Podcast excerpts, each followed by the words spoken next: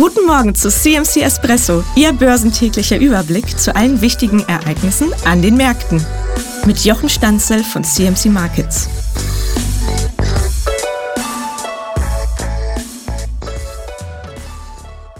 Droht neues Ungemach vom Ölpreis. Der steht nämlich 20 Prozent über dem Hoch vom Sommer und steigt auch weiter an. Wir sehen in den USA deutliche Entnahmen der Lagerbestände, einen Stimulus in China und ein Hurricane in den USA, was das auslösen könnte, auch für den Inflationsdruck, der die Märkte so beschäftigt. Das möchte ich in diesem Video klären. Viel Spaß dabei.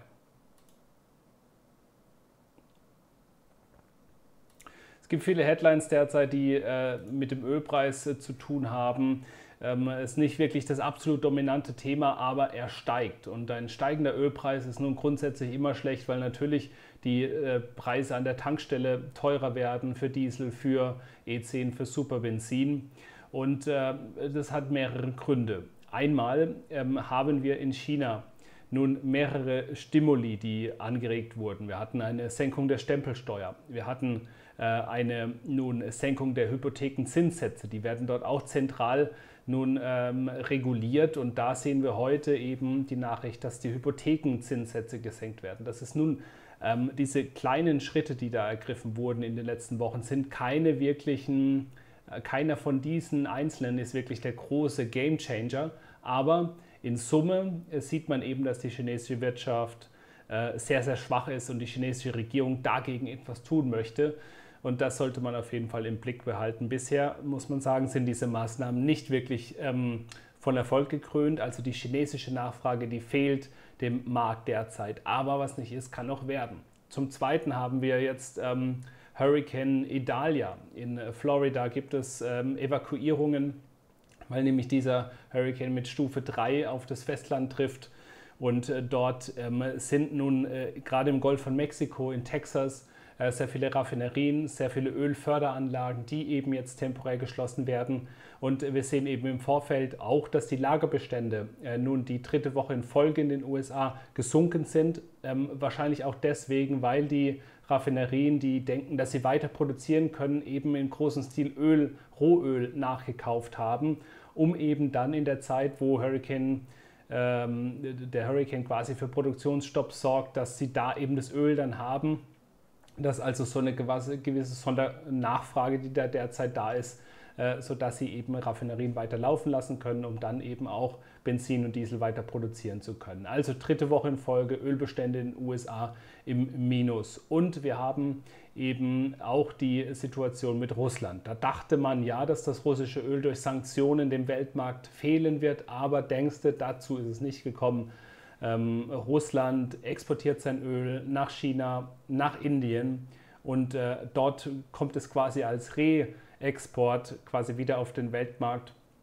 Und insofern steht es dem Weltmarkt weiterhin zur Verfügung. Und es gibt eben nun auch Gerüchte, da Russland eben auch ähm, gegen die Rubel-Einbrüche der eigenen Währung ähm, angehen möchte, die Wirtschaft irgendwie stimulieren möchte, ähm, könnte Russland geneigt sein, noch mehr Öl zu fördern, noch mehr Öl also quasi über die Hintertür dem Weltmarkt zur Verfügung zu stellen.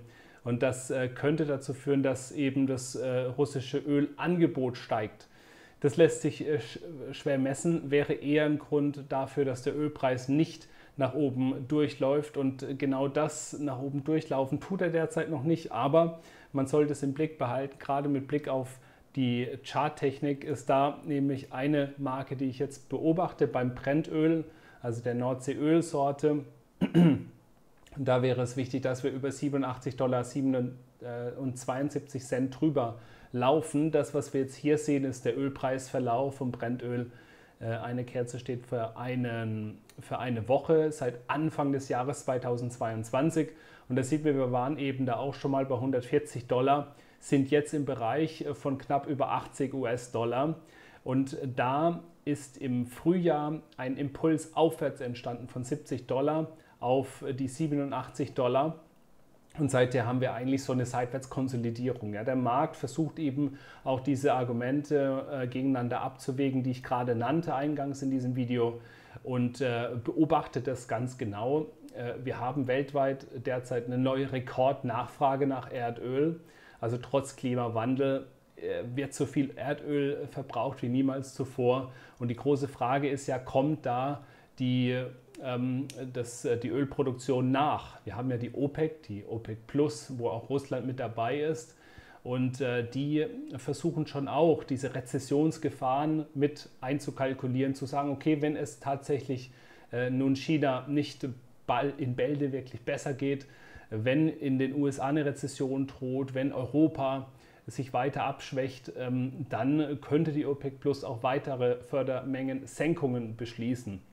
Das ist ja politisch gesteuert. Das ist ja gar nicht, was mit Technik zu tun hat an den Förderanlagen, sondern da geht es eben um Politik und äh, der Ölpreis ist politisch. Und äh, wir sehen eben durch die Formierung von BRICS, von den BRICS-Staaten, die erweitert wurden, dass da schon zwei Lager entstehen. Und die ölproduzierenden ähm, Länder sind eben in einem Lager, der OPEC Plus. Und die ja, könnten doch auch geneigt sein, bei jeglicher konjunktureller Stärke, die vielleicht in Europa oder China kommt, dann auch entsprechend ähm, von einem höheren Ölpreis äh, zu, zu profitieren, das zumindest zu versuchen. Also äh, politisch heikles Thema, politisch aufgeladenes Thema der Ölpreis. Derzeit äh, würde ich sagen, ist die Situation hier neutral. Wir haben technisch einen Abwärtstrend seit Anfang 2022.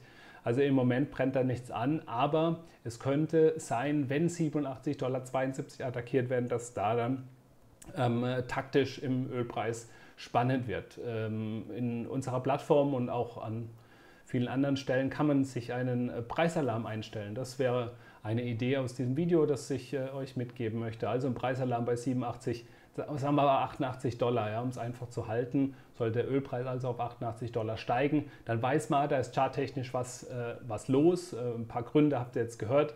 Äh, weitere Gründe, wenn ihr irgendwelche seht, die ich vergessen habe, ich bin ja auch nicht allwissend, dann schreibt mir das gerne in die Kommentare. Ansonsten freue ich mich über einen Daumen hoch oder über ein Abonnement unseres Kanals. Vielen Dank fürs Einschalten.